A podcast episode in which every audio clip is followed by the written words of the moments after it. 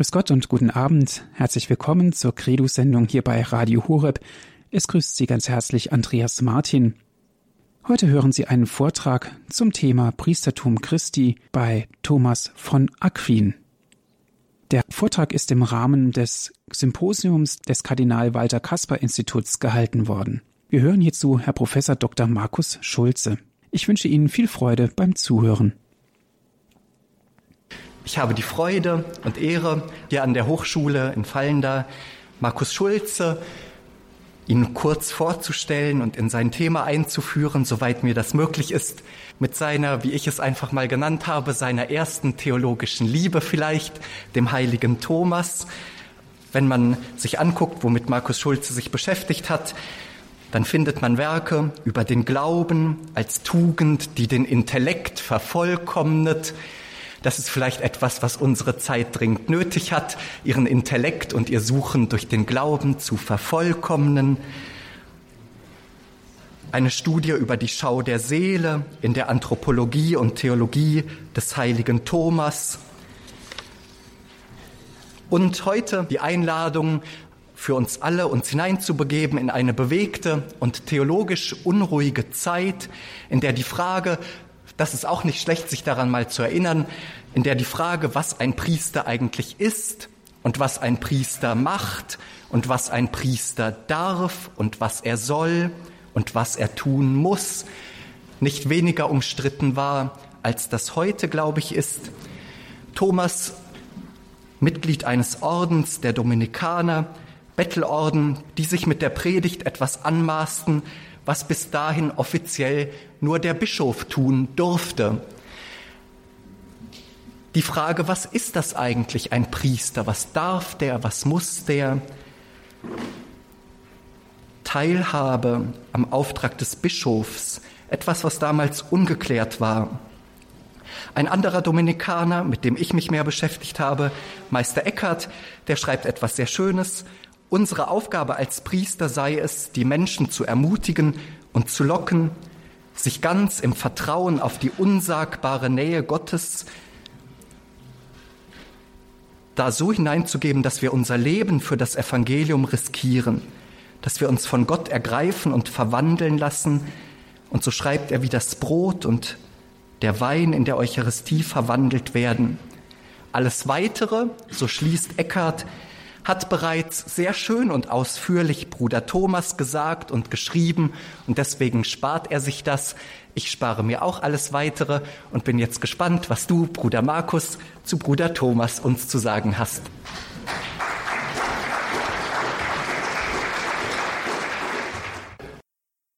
Sehr verehrter und verdankenswerter Herr Kardinal, liebe Bischöfe und obere Provinziäle, liebe Mitbrüder, meine sehr verehrten Damen und Herren.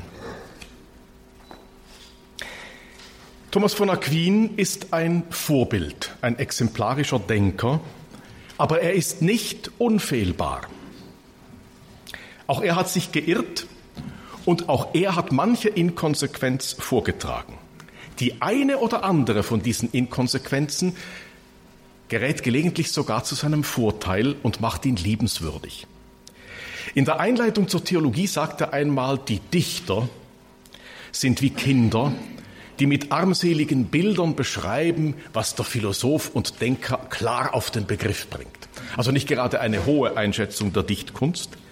In lieblicher Inkonsequenz dazu ist Thomas von Aquin selber ein Dichter gewesen. Er hat die eucharistischen Hymnen gedichtet und als Einleitung zu meinem Vortrag über das Priestertum Christi bei Thomas will ich aus seinem Verbum supernum prodiens eine Strophe vortragen, die das zusammenfasst, proleptisch gleichsam, was ich Ihnen in dieser Stunde vortragen möchte. Das Wort des Vaters, Gottes Sohn, tritt ein in unsere Erdenzeit. Da seine Leidensstunde naht, krönt er sein Werk im Opfertod. Und jetzt kommt die entscheidende Strophe, zuerst Latein, se nascens dedizotium, convescens in edulium, se moriens in pretium, se regnans dat in premium. Zu Deutsch, als Mensch will er uns Bruder sein. Im Mahle wird er unser Brot, im Tode unser Opfer, Lamm, im Himmel unser Siegespreis. Das sind die inneren logischen Schritte, die wir miteinander vollziehen wollen. Ich darf Sie darauf aufmerksam machen, dass wenn wir über Christologie, das Priestertum Christi bei Thomas sprechen, wir nicht nur eine abstrakte Lehrbemühung vor uns haben, sondern darin und dadurch auch einen Blick in das Herz des Priesters Thomas von Aquin tun dürfen. Der Christologietraktat, die Questiones 1 bis 59 in der Tertia Pars der Summa, sind der letzte Traktat, den Thomas noch vollenden durfte. Sie wissen, dass er über dem Sakramententraktat gestorben ist, und zwar mitten in der Abhandlung über die Sühne, über die Bekehrung des Menschen im Sacramentum Penitentiae. Und nachdem er den Christologietraktat vollendet hatte, war er ziemlich erschöpft. Sie werden gleich sehen, warum. Eine ganz anspruchsvolle Angelegenheit, was er da alles eingearbeitet hat. Und er hat sich ein bisschen ins Gebet zurückgezogen. Und Wilhelm von Tocco berichtet in der Lebensbeschreibung des heiligen Thomas, dass Thomas vor dem Kreuz gekniet sei und der Erlöser zu ihm gesagt hätte, Bene scripsisti de me, o Thoma, gut hast du von mir, dem Erlöser, geschrieben. Welchen Lohn wünschst du dir dafür? Und Thomas, ganz Priester, verliebt in den Herrn, sagt, Nil nisi te, Domine, nichts, nur dich allein. Das ist priesterliche Grundhaltung. Pieper bemerkt in einer Abhandlung über diese Szene, eigentlich hätte Thomas noch viele andere Wünsche gehabt. Er hat sich seiner Lebtag gewünscht, das griechische Original des Matthäus-Kommentars des Chrysostomos zu besitzen. Und das hätte er ja wünschen können, nicht? Aber das ist ihm wahrscheinlich gar nicht in den Sinn gekommen. Es ging ihm darum, eins zu sein, existenziell und personal mit dem, über den er akademisch gehandelt hatte. Nun, es würde mich reizen, eine Prüfung mit Ihnen zu veranstalten, aber das ist ja genau das, was man an Hochschullehrern nicht so schätzt, deswegen verzichte ich darauf. Aber der Gedanke, es zu tun, ist wirklich reizvoll. Nicht um zu wissen, was Sie wissen oder nicht wissen, das ist Ihre Sache, sondern um herauszufinden, was in unserem kollektiven Gedächtnis von der Christologie des Thomas überhaupt noch präsent ist keine Frage wäre es, dass sie alle wüssten, was das Herzstück des Cur Deus Homo von Anselm von Canterbury ist. Anselm von Canterbury bringt uns gleichsam ein Konzert. Es gibt das Orchester der vielen Stimmen der Heiligen Schrift, der Kirchenväter, aber es gibt eine Leitstimme, ein Leitinstrument, das wie ein Silberfaden über das ganze Werk von Cur Deus Homo, warum ist Gott Mensch geworden, hinausreicht. Das ist die Frage nach der Satisfaktio der Genugtuung, die wir der Ehre Gottes schulden. Und an diesem Leitfaden kann man alle einzelnen Motive in ihrer Koordiniertheit nachvollziehen. Also, Cur Deus Homo ist ein Konzert. Es gibt ein Hauptinstrument und das Orchester begleitet es. Ganz anders Thomas. Und das wissen wir ja alle. Also, Cur Deus Homo ist ganz tief in unser kollektives Gedächtnis eingegangen, ob wir nun einverstanden sind mit den Grundthesen oder nicht. So ist es dem heiligen Thomas nicht ergangen. Ich würde gerne wissen, was Sie von der Christologie und der Sacerdotiumslehre des Thomas wissen. Wahrscheinlich nicht gerade viel Distinktes. Und darüber brauchen Sie kein schlechtes Gewissen zu haben. Das erklärt sich mit der Eigenart des Thomas selber. Denn er schreibt kein Konzert mit einem großen Leitmotiv, sondern er schreibt eine Symphonie. Ganz viele verschiedene Motive, die er zusammenbindet und wo eine Aussage ihren vollen Klang erst erhält im Zusammenstimmen und im Zusammenklang mit allen anderen Aussagen. Also eine Symphonie. Und eine Symphonie ist schwerer zu behalten als ein Konzert. Die Leit Melodie einer Oboe kann man irgendwie noch nachsummen, aber eine Symphonie, das ist schon sehr viel anspruchsvoller und genauso ist es auch bei Thomas. Er selber hat sich weniger mit einem Komponisten verglichen, wahrscheinlich hatte er auch gegenüber der Musik so seine Vorbehalte. Er vergleicht sich lieber mit einem Architekten. Er sagt, der Architekt hat den Finis Universalis im Auge, das Gesamtziel, das erreicht werden soll mit dem Bauen eines Gebäudes. Die einzelnen Handwerker, die Zimmerleute, die Glasbläser, Die Maurer, die haben immer nur den Finis Particularis im Auge, ihr jeweils unmittelbar gegebenes Ziel. Der Architekt aber hat das Ganze im Auge. Und architektonisch ist auch das Denken, das Arbeiten, das Reflektieren des heiligen Thomas von Aquin. Das sehen wir in seiner Quaestio 22 in der Tertia Pars de Sacerdotio Christi über das äh, Priestertum Christi. Fünf, das sind fünf Seiten, nur fünf Seiten in der Editio Leonina, Darin hat er eingearbeitet 55 Schriftzitate. Machen Sie das mal auf fünf Seiten, 55 Schriftzitate einarbeiten, ohne dass es langweilig oder bloß repetitiv wird. Wir haben 37 Väterzitate und etwa zwölf Lehramtszitate. Also wirklich eine symphonische architektonische Leistung. Nun, wo steht diese kleine Quaestio 22 im Gesamtplan der Christologie der Tertia Pars. Darf ich Sie bitten, diesen Zettel zu nehmen? Ich habe hier die wesentlichen Elemente zusammengetragen. Die Christologie in der Summa läuft also von Questio 1 bis Questio 59 des dritten Teils. Dieser große Traktat gliedert sich in zwei Teile. Der erste Teil von der Questio 1 bis 26 geht über das Geheimnis der Menschwerdung selbst. Also Thomas ist ein ganz konsequenter Inkarnationschristologe. Es gibt keine Abhandlung über sein Leiden, über seine Satisfaktion, die auch nur annähernd so groß und ausführlich wäre.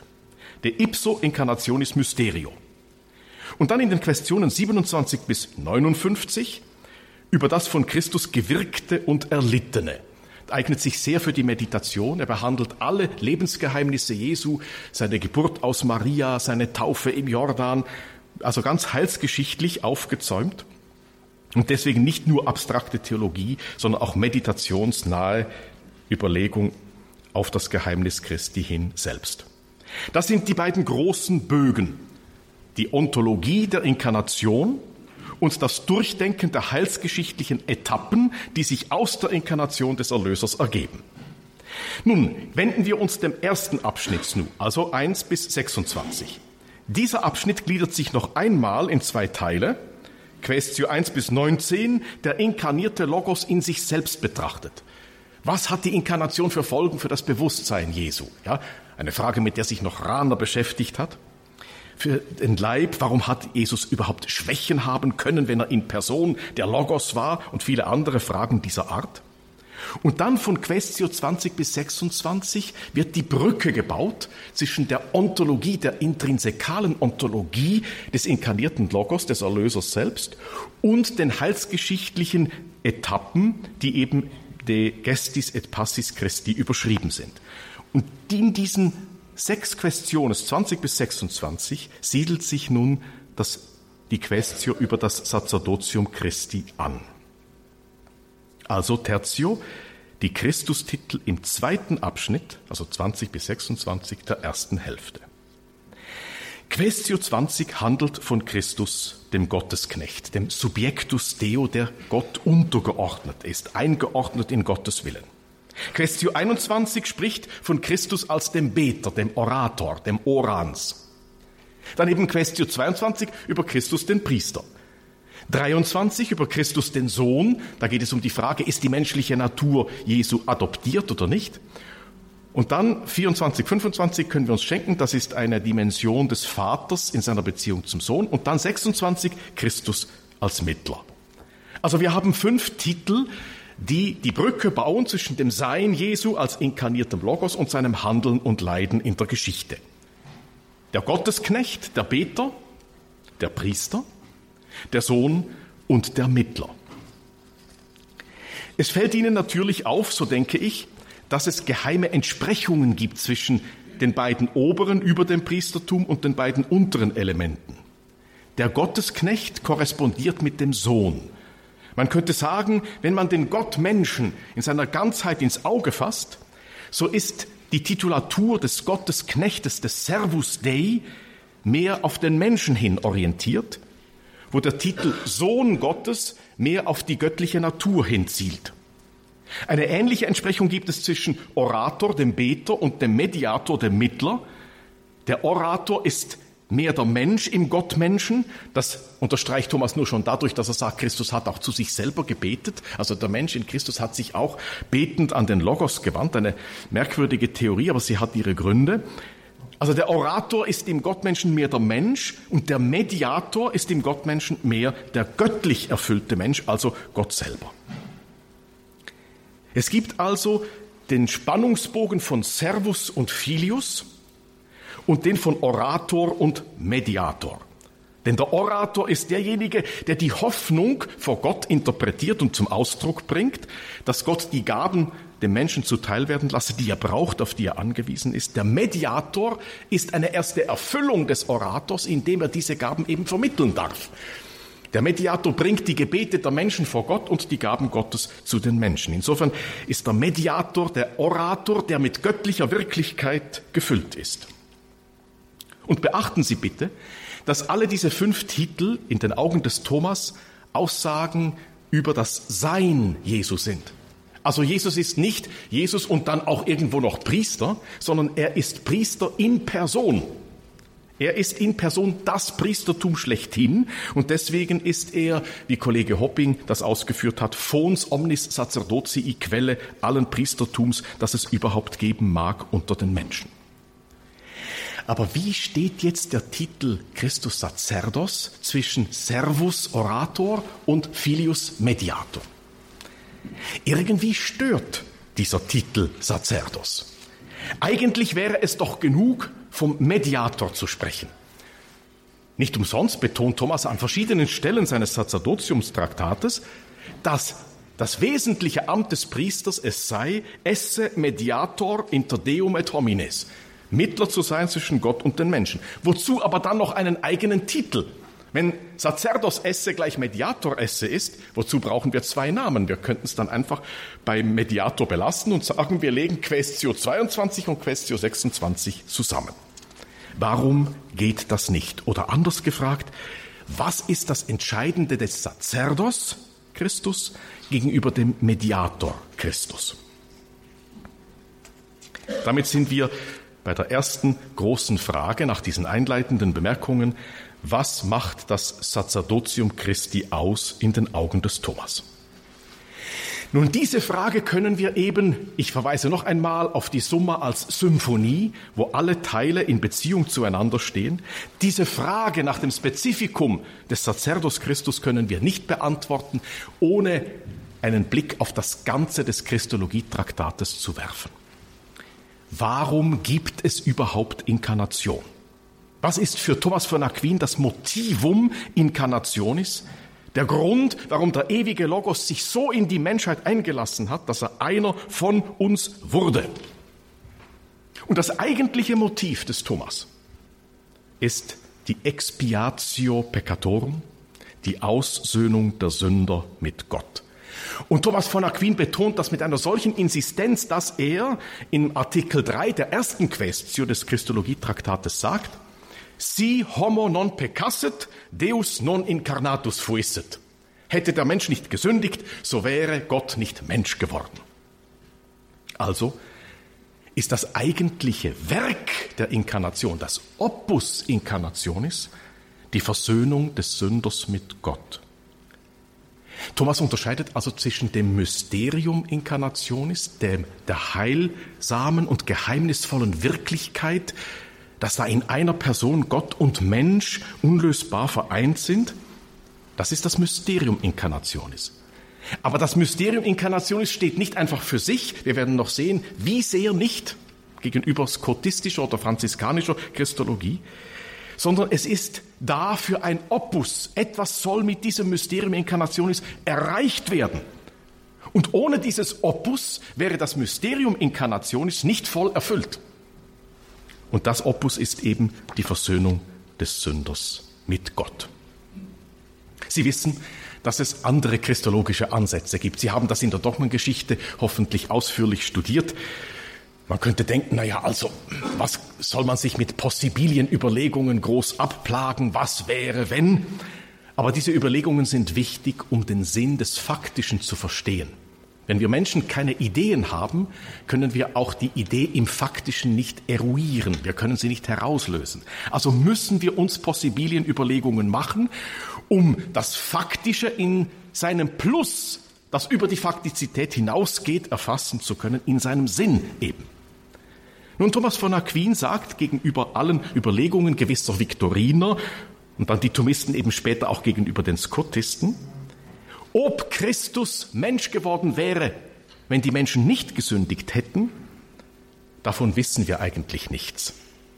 Denn das erste Argument ist das Schriftargument. Thomas sagt, in sacra scriptura ubique incarnationis ratio ex peccato assignatur. Also in der Heiligen Schrift wird überall, dort wo von einem Grund, einer Ursache der Inkarnation gesprochen wird, dieser Grund hergenommen aus der Sünde des ersten Menschen. Nun sagen natürlich die Skotisten, ja, aber Gott hätte ja auch Mensch werden können ohne die Sünde. Dann sagt Thomas, ja natürlich hätte Gott das gekonnt. Er muss es ja können, sonst könnte er es auch in Christus nicht. Also es muss ja eine Möglichkeit, die mit dem Wesen Gottes selber gegeben ist, sein. Aber, so sagt Thomas, die Inkarnation verdankt sich allein dem Willen Gottes, insofern er über aller Kreatur steht. Und was diese sola voluntas Dei beinhaltet, können wir aus dem, was in der Schöpfung gegeben ist, nicht eruieren, sondern wir können es nur aus der Heiligen Schrift, dem Dokument der Selbstmitteilung Gottes entnehmen.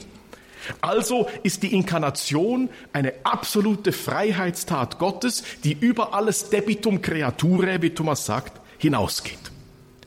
Nun aber hat Gott seinen Willen zur Inkarnation in der Heiligen Schrift geoffenbart und dort spricht er immer dort, wo von Inkarnation die Rede ist, von der Sünde als dem Grund, dem Motiv der Inkarnation.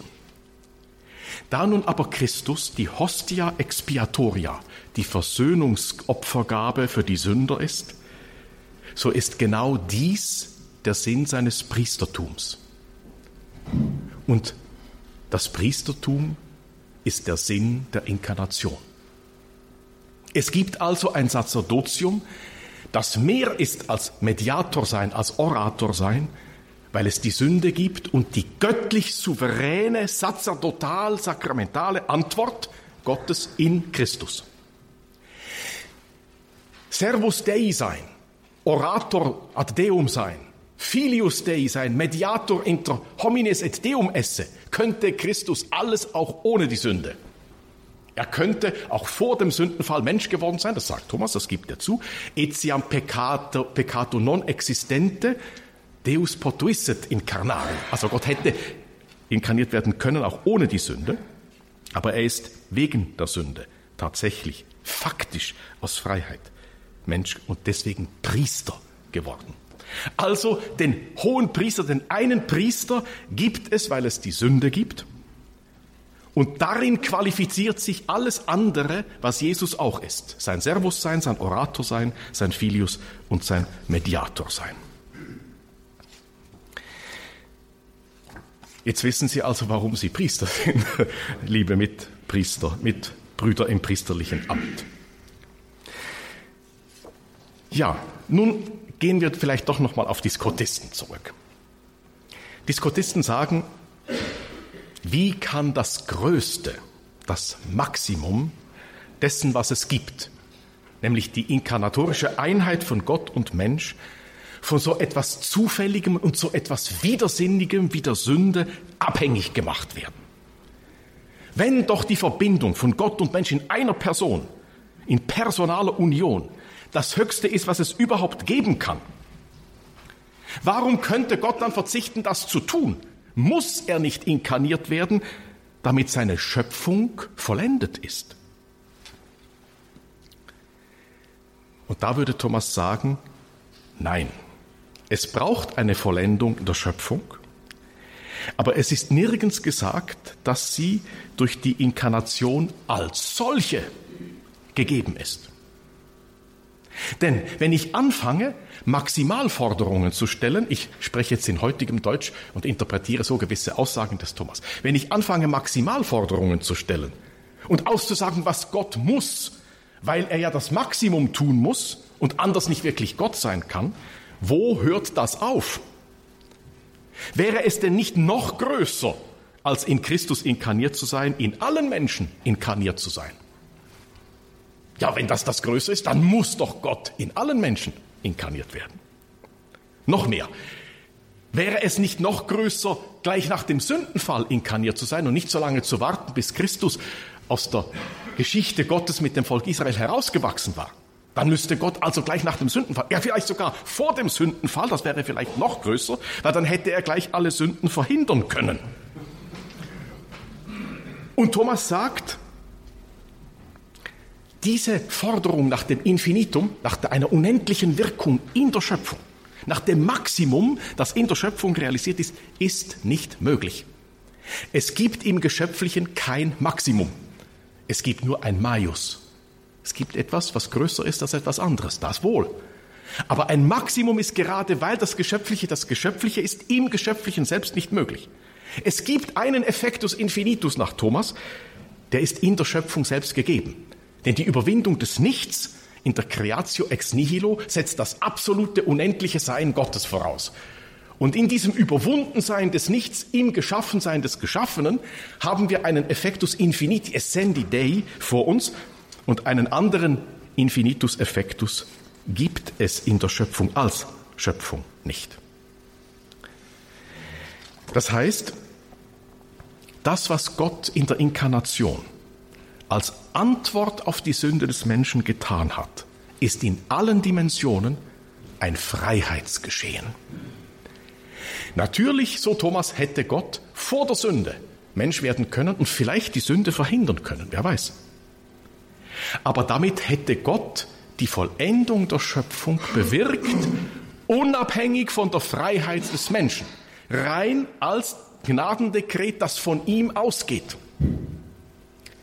Gott wollte aber nicht unabhängig oder über die Freiheit des Menschen hinaus seine Schöpfung vollenden, weil das nämlich gar nicht die wirkliche Vollendung der Schöpfung als Schöpfung und damit als endlicher Freiheit gewesen wäre, sondern Gott will die Schöpfung vollenden im Blick auf die Freiheit des Menschen und wenn sie die Sünde mit sich bringt. Und deswegen sagt Thomas, Questio 1, Artikel 3 ad tertium, nihil prohibet ad aliquid maius humanam naturam perductam esse post peccatum. Nichts hindert, dass Gott die menschliche Natur zur Vollendung führen wollte, zu etwas Größerem führen wollte nach der Sünde. Nach der Sünde. Und nicht nur nach der Sünde, sondern auch von der Sünde ausgehend. Deus enim permittit mala fieri. Gott erlaubt es, lässt es zu, dass Übel geschehen, dass Böses geschieht. Ut inde aliquid maius elitiat. Dass er daraus etwas Größeres, nicht das Größte, das gibt es nicht, aber etwas Größeres herausrufe. Und das ist das Priestertum Jesu. Also Thomas von Aquin sagt, wenn man das zusammenfassen will, das Sacerdotium ist größer als alle andere Form der Vollendung, die wir kennen und die wir den Heilsplänen Gottes in der Heiligen Schrift entnehmen können. Warum? Weil sich im Sacerdotium Jesu zwei Freiheiten begegnen. Die Freiheit des Menschen und die absolute Freiheit des inkarnierten Gottes in seiner Bewegung zum sündigen Menschen selbst. Die Sünde zu überwinden ist etwas Größeres, sagt Thomas, als einfach eine Versuchung zu überwinden. Jesus hat die Versuchungen überwunden und damit hat er getan, was Adam nicht getan hat. Aber er hat etwas Größeres getan.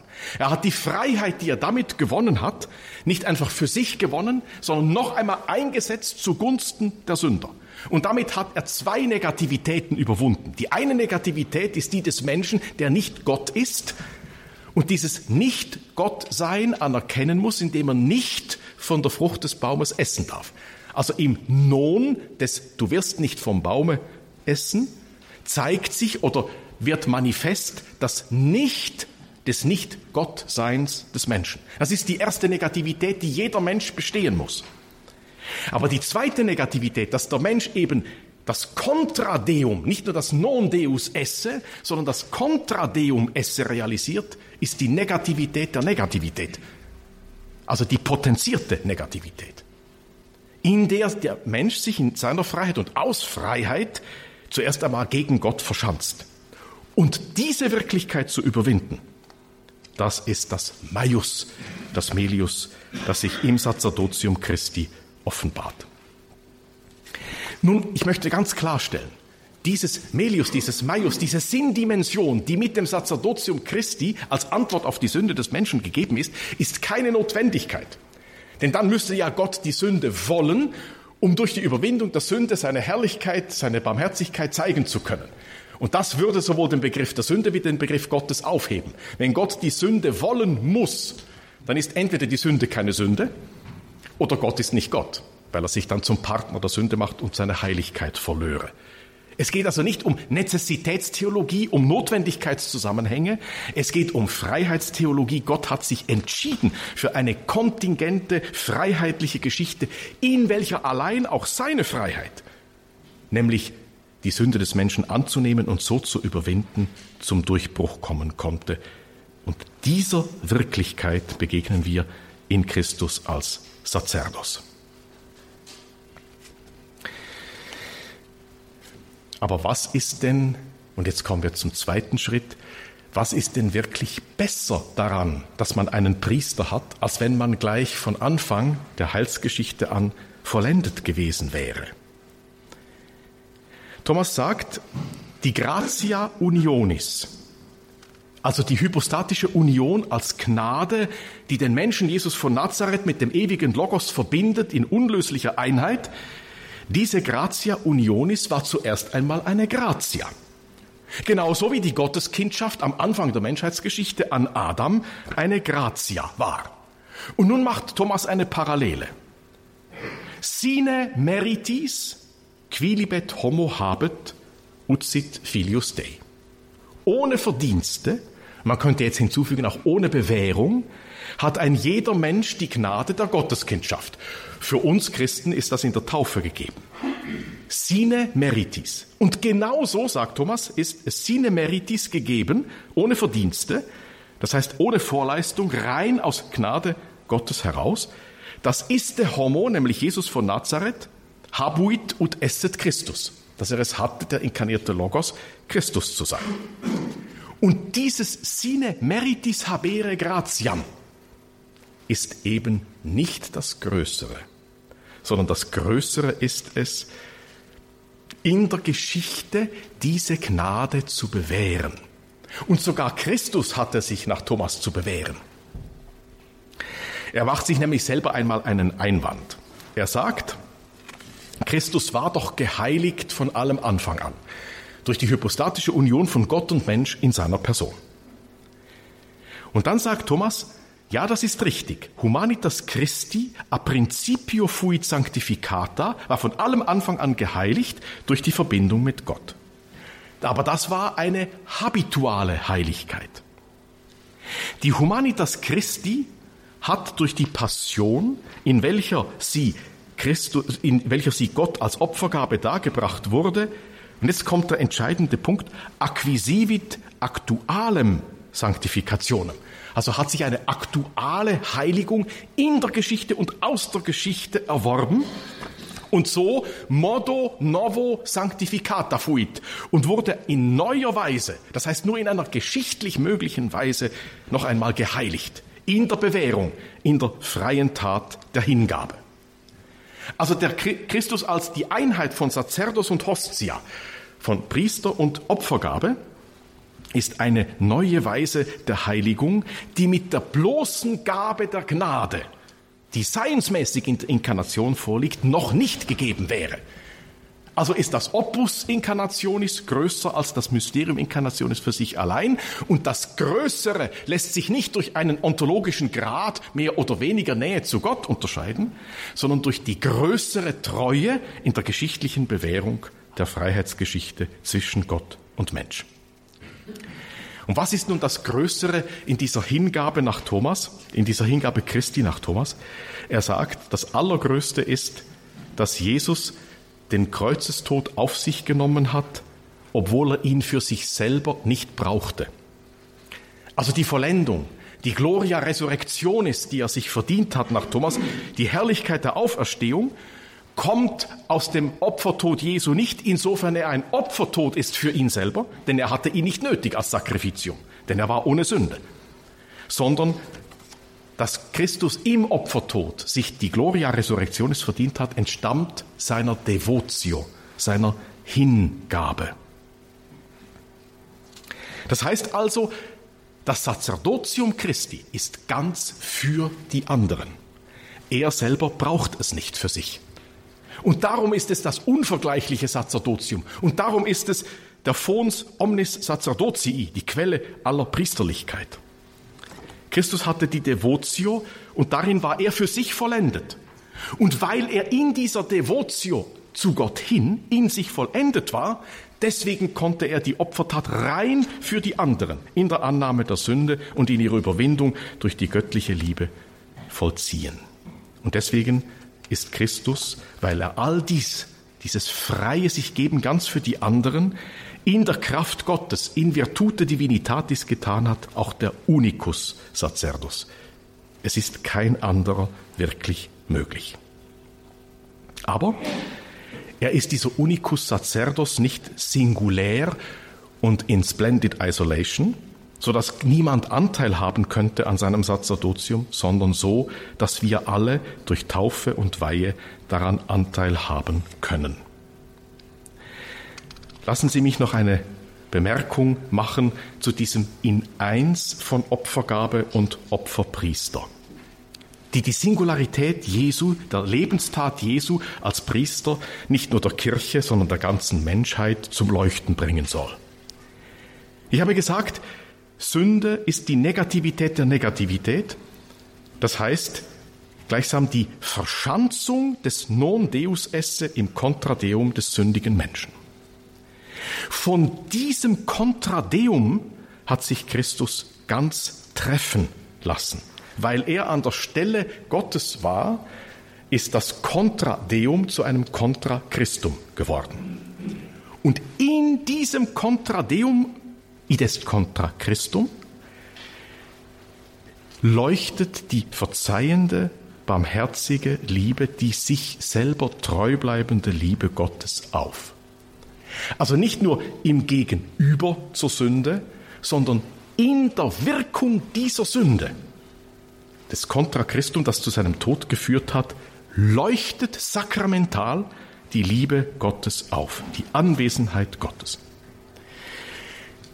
Und dieses in eins von ganz von der Sünde gezeichnet sein, und ganz von Gottes Liebeswillen zum Sünder, wenn auch nicht zur Sünde, Kollege Tück hat gestern darauf hingewiesen, ähm, dieses Contra Peccatum, et non contra peccatorum sein Gottes, das ist Jesu Stelle in der Menschheit. Es gibt also in Christus keine Verharmlosung der Sünde, weil erst an seinem Schicksal das Wesen der Sünde, wie sehr sie contra Deum ist, überhaupt zum Vorschein kommt. Ja, also wir modernen Menschen sind geneigt, die Sünde als eine Art Fehler äh, zu verstehen, den man der Zeit überlassen kann. Das berühmte Bild von Goethe, die Rosen wachsen auch übers Kreuz. Ja, irgendwann ist es vorbei und vergessen. Das ist nicht das Wesen der Sünde.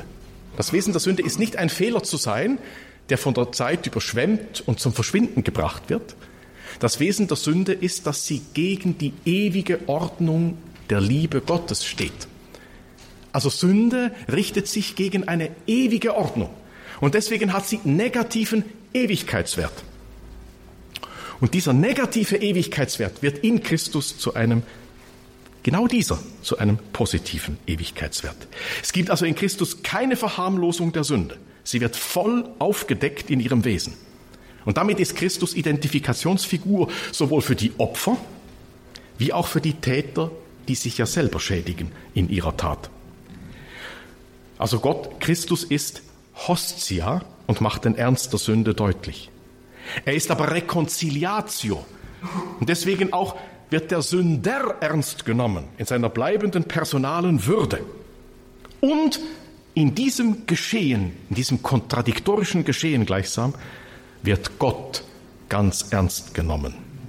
Denn dieses an Gottes Stelle stehen, sich vom Kontradeum ganz treffen lassen und dennoch nicht in ein Kontra zum Kontradeum auszubrechen, hat Christus um Gottes Willen getan. Und damit hat er Gott ganz ernst genommen und damit hat er Gott das geleistet, was wir Satisfaktio nennen. Die Genugtuung, dass Gott als Gott ganz ernst genommen wird. Gott, der niemals eins sein kann mit der Sünde, aber eins sein möchte mit dem Sünder. Die Erscheinungsweise der Sünde im Leib, in der Existenz Christi, ist nicht so, dass Christus selber hätte Sünder werden müssen, obwohl es so Formulierungen in diese Richtungen gibt. Wäre Christus Sünder gewesen, hätte er die Sünde verdoppelt und nicht zur Erscheinung gebracht. Thomas von Aquin sagt sogar, erst im Erlöser, der selber nicht Sünder war, konnte das Wesen der Sünde aufleuchten, weil es zum Wesen der Sünde gehört, unwahr zu sein. Also der Sünder versteckt sich immer hinter den Vorteilen, die er ja auch haben kann von der Sünde oder den positiven Nebenwirkungen, die Sünde auch gelegentlich haben kann. Also der Sünder ist immer unwahr dem eigenen Wesen der Sündigkeit gegenüber. Und erst der Sündlose kann in der vollen Wahrheit der Liebe Gottes die volle negative Wahrheit der Sünde überhaupt erst zur geschichtlichen Erscheinung bringen. Und deswegen konnte erst Christus ganz deutlich machen, was mit Sünde wirklich gemeint und angezettelt ist. Dafür aber war eben notwendig, dass er ganz gehorsam war Gott gegenüber in einer Devotio ganz personaler Art, als Voraussetzung dafür, dass das Sakrifitium der Hingabe seines Lebens ganz für die anderen war. So haben wir also im Kreuzestod Jesu als dem hohen priesterlichen Akt der Menschheitsgeschichte, der zugleich das Herz der Kirche ist, eine vierfache Sinndimension. Nach hinten in das Leben Jesu selber die Bestätigung seiner Botschaft, dass Gott die Sünde verabscheut, aber den Sünder liebt. Christus hat das sakramental bezeugt, ein für allemal wirksam in die Geschichte eingestiftet. Die Konfirmatio. Wir haben die Konsekratio, die sakramentale Vergegenwärtigung der Liebe Gottes in der Sünde selber durch die verzeihende Barmherzigkeit dessen, der sich hingibt. Dann haben wir darin, weil Christus für diesen Dienst als Mensch ganz zur Verfügung gestellt, sich zur Verfügung gestellt hat, die Satisfaktio, die Genugtuung an die Ehre Gottes und nach vorne in die Geschichte und in die Eschatologie hinein die Consumatio, die Vollendung. Damit könnten wir also sagen, das Priestertum Christi und das Amtspriestertum der Kirche, welches ja das Priestertum Christi vermitteln soll in unsere Geschichte und Gegenwart hinein, ist das Melius Gottes auf das Peius des Peccatum. Was sind nun die Konsequenzen? Das dritte und letzte Kapitel in aller Kürze.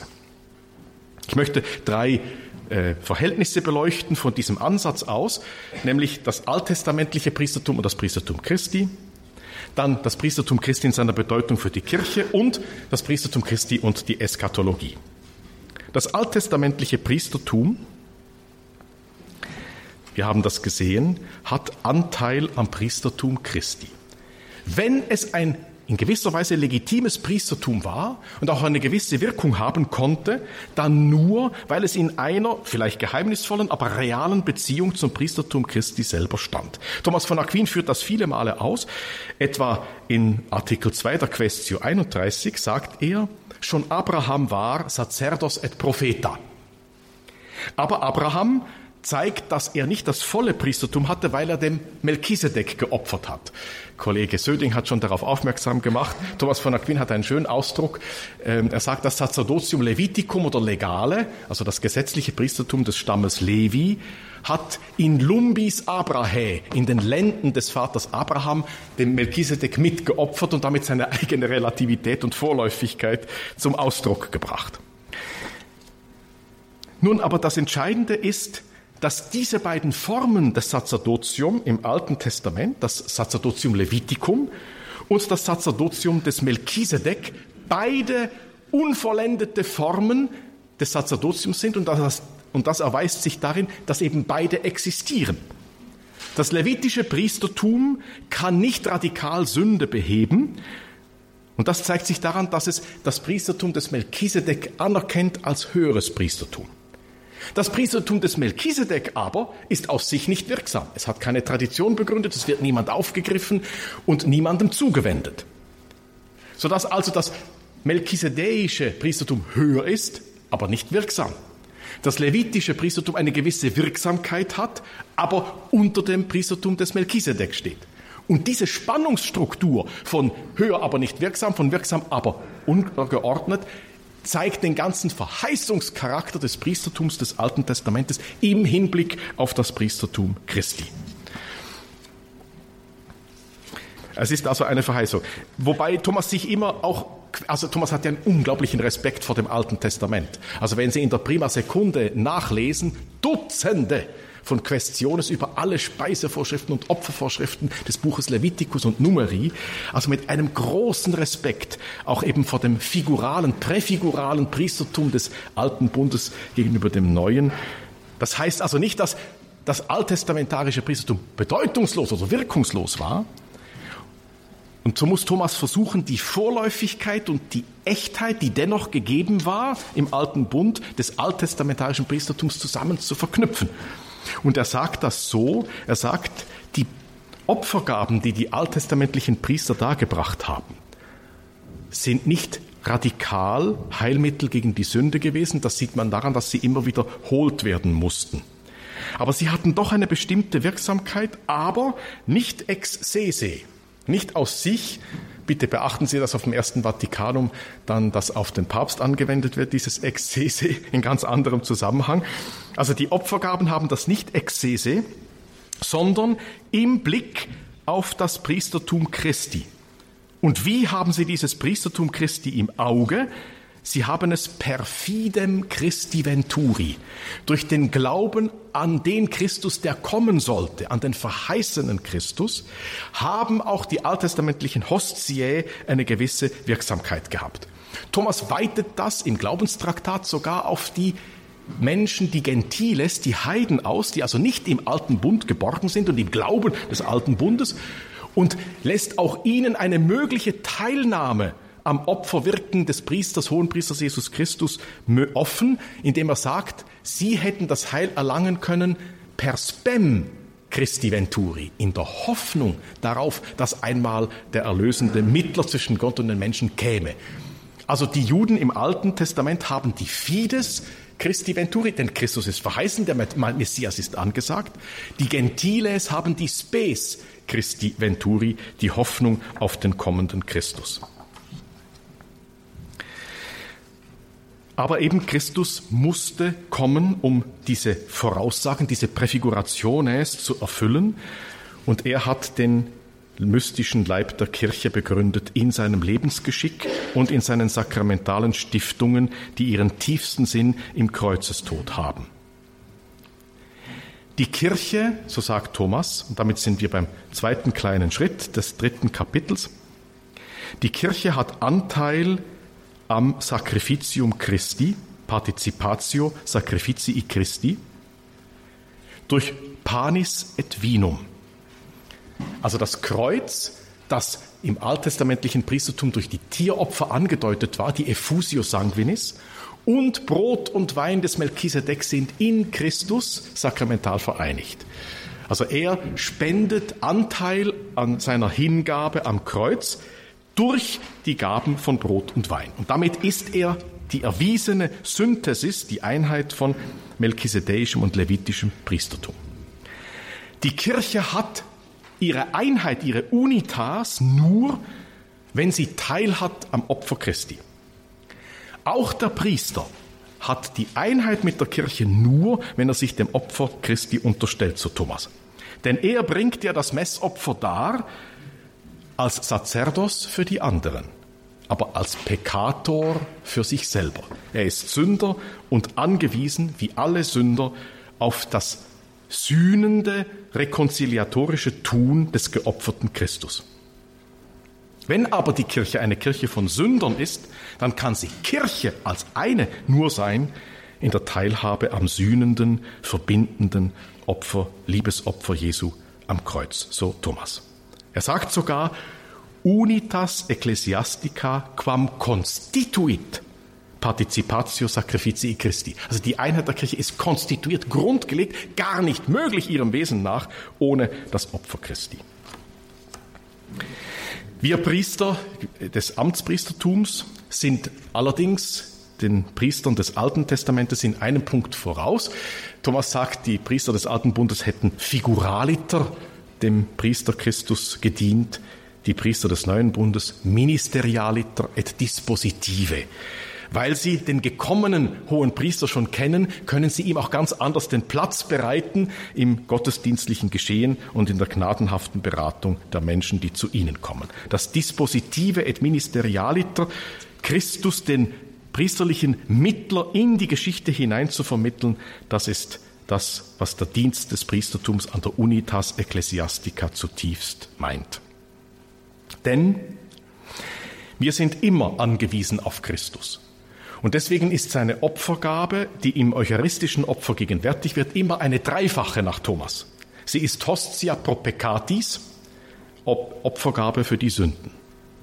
Aber selbst wenn jemand gerechtfertigt ist und im Wachstum der Heiligkeit begriffen, braucht er immer auch die Hostia Pacifica, die befriedende Opfergabe, ut homo in statu gratiae conservetur, damit der Mensch erhalten bleibe im Zustand in der Verbundenheit der Gnade, denn dauernd, solange wir in der Freiheitsgeschichte sind, ist die Möglichkeit der Sünde gegeben. Also auch wo aktuell überhaupt nicht gesündigt würde, müsste man das Messopfer darbringen und damit das Kreuzes- und Liebesopfer Jesu gegenwärtig machen, weil wir immer angewiesen sind auf diese Hostia Pacifica. Und dann das Letzte, es braucht immer auch das Holocaustum, die Hostia Perfectiva, die vollendende Opfergabe. Das heißt, der Opfertod Christi hat über seine Bedeutung nach hinten in den alten Bund und in die gentilische Geschichte der Menschheit mit Gott und nach vorne in die Kirche hinein eskatologische Bedeutung. Und das soll der letzte Punkt sein. Eskatologie heißt im Himmel bei Gott sein.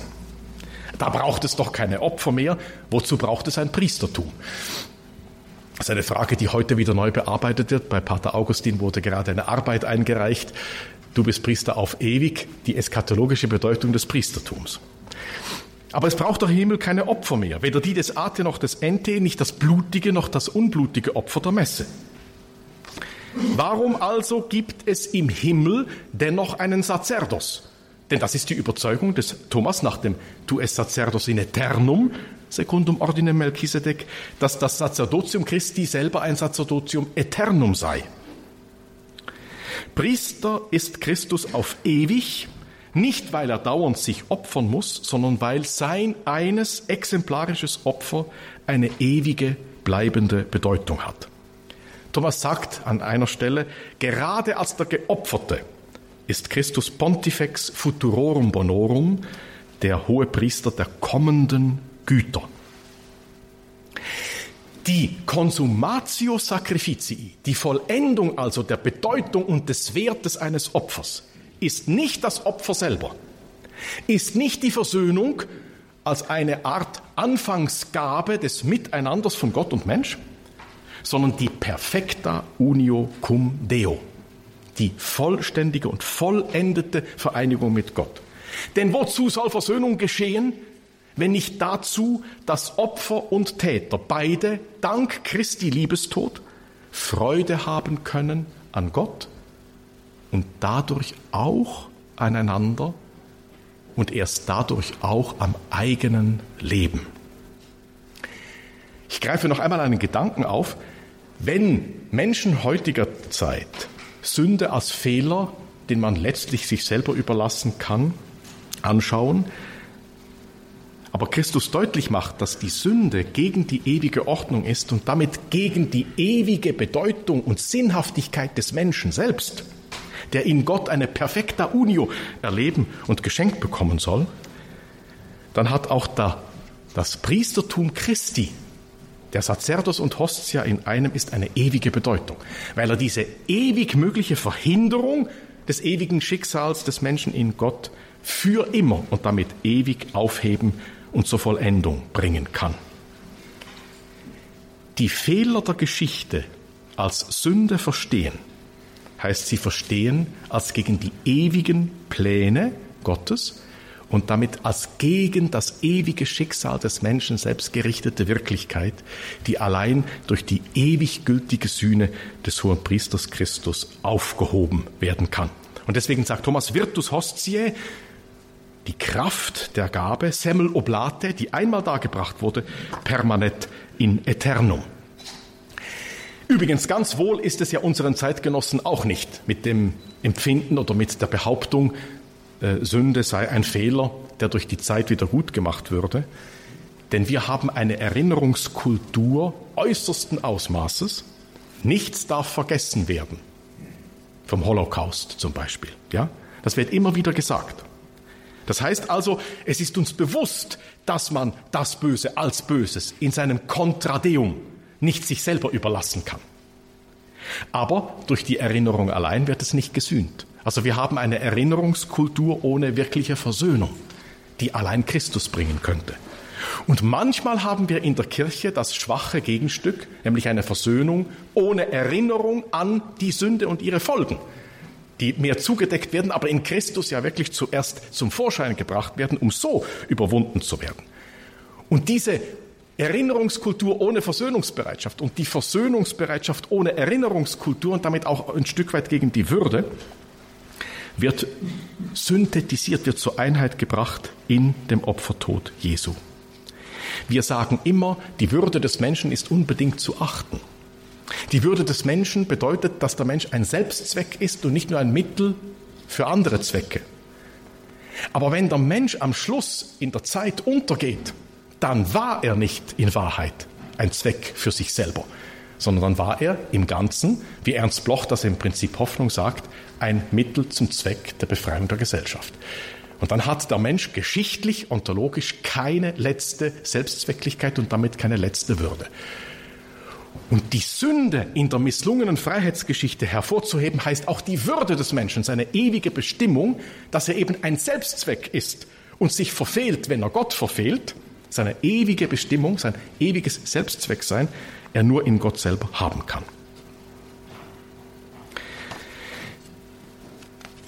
Ja, ich glaube, dass die heutigen Menschen das auch äh, nachvollziehen können. Zwei ganz kurze Beispiele zum Schluss.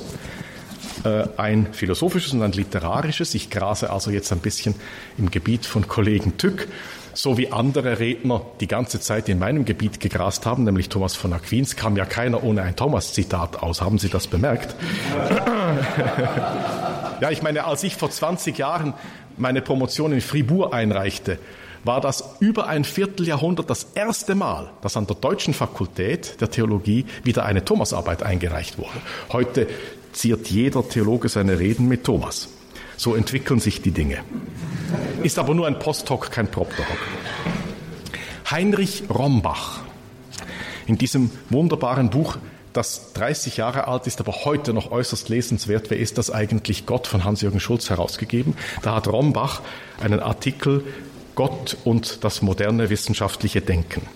Und dann sagt er so, je mehr das Unrecht der Welt auf einem Menschen lastet, desto gerechtfertigter erscheint er in seiner inneren Gestalt. Unser Auge kann gar nicht anders, als diese Rechtfertigung im leidgeprüften Menschen zu sehen und also eine Welt der Gerechtigkeit anzusetzen, in der les Miserables gerettet sind. Jeder Mensch führt außer der Existenz auf dem Spielfeld der Geschichte auch noch eine Existenz vor reinerem Hintergrund, in der seine Taten genau das wert sind, was sie wert sind, und seine Leiden das wiegen, was sie wiegen. Und von hier aus ist jener Satz zu verstehen, den ein erfahrener Mann sprach, Sie wissen alle, wenn Sie es hören, es ist Peter Wust, ich befinde mich in absoluter Sicherheit. Darum nämlich geht es, dass man in einer Gestalt oder in einem Gesicht erlittenen Unrechts so etwas wie Rang sieht. Also ganz einfach und genau Gehalte und Werte, und jetzt kommt der Punkt, die nicht etwa bei aller Not auch noch übrig geblieben sind, sondern die gerade durch die Not und das Unrecht erzeugt wurden. Das ist Geist vom Geiste Christi. Dieser Satz lässt sich letztlich meines Erachtens nur begründen durch den Opfertod Christi. Wo uns derlei begegnet, also das Unrecht, das als gerechtfertigt erscheint, wo uns derlei begegnet, da blickt uns die Rettung selber an. Und das ist das Maius, das Melius nach Thomas. Also Heinrich Rombach als Vertreter der Philosophen und jetzt noch Ernest Hemingway, wem die Stunde schlägt. Sie wissen, da kämpfen die Roten gegen die Faschisten in Spanien. Und bei den Roten, als Freund von Robert Jordan, dem Protagonisten, kämpft auch ein Spanier namens Anselmo. Eine einfache, aber gute Seele. Und er kommt nach einer Schlacht, wo viele Menschen getötet wurden, zurück zum Lager und hat am Baum gelehnt eine Besinnung und sagt so, Hoffentlich brauche ich künftig keinen Menschen umzubringen, dachte Anselmo. Ich glaube, nach dem Krieg wird man für all das Morden eine große Buße tun müssen. Wenn wir nach dem Krieg keine Religion mehr haben, dann glaube ich, muss man irgendeine zivile Buße organisieren, damit sich alle reinigen können von dem Morden, sonst werden wir nie eine anständige und menschliche Grundlage für unser Leben haben. Das Morden lässt sich oft nicht vermeiden. Ich weiß es, es ist schrecklich, aber trotzdem bekommt es den Menschen sehr schlecht. Und ich glaube, wenn das alles vorbei ist und wir den Krieg gewonnen haben, muss irgendeine Buße veranstaltet werden, damit wir rein werden können. Der Mensch glaubt nicht explizit an Gott. Aber ist das nicht letztlich der Ruf nach Christus, dem Priester, dem Besseren, und wie wir in aller Bescheidenheit sagen dürfen, dem für uns Besten, das wir kennen. Und dafür gibt es auch das Amtspriestertum. Ich danke Ihnen.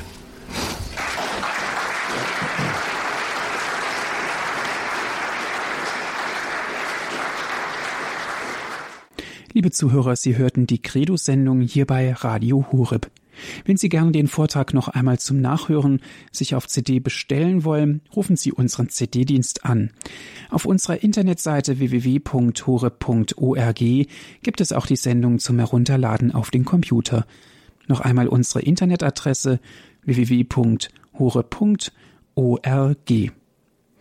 Ich darf mich von Ihnen verabschieden, wünsche Ihnen noch einen ruhigen und gesegneten Abend. Alles Gute und auf Wiederhören sagt Ihnen Ihr Andreas Martin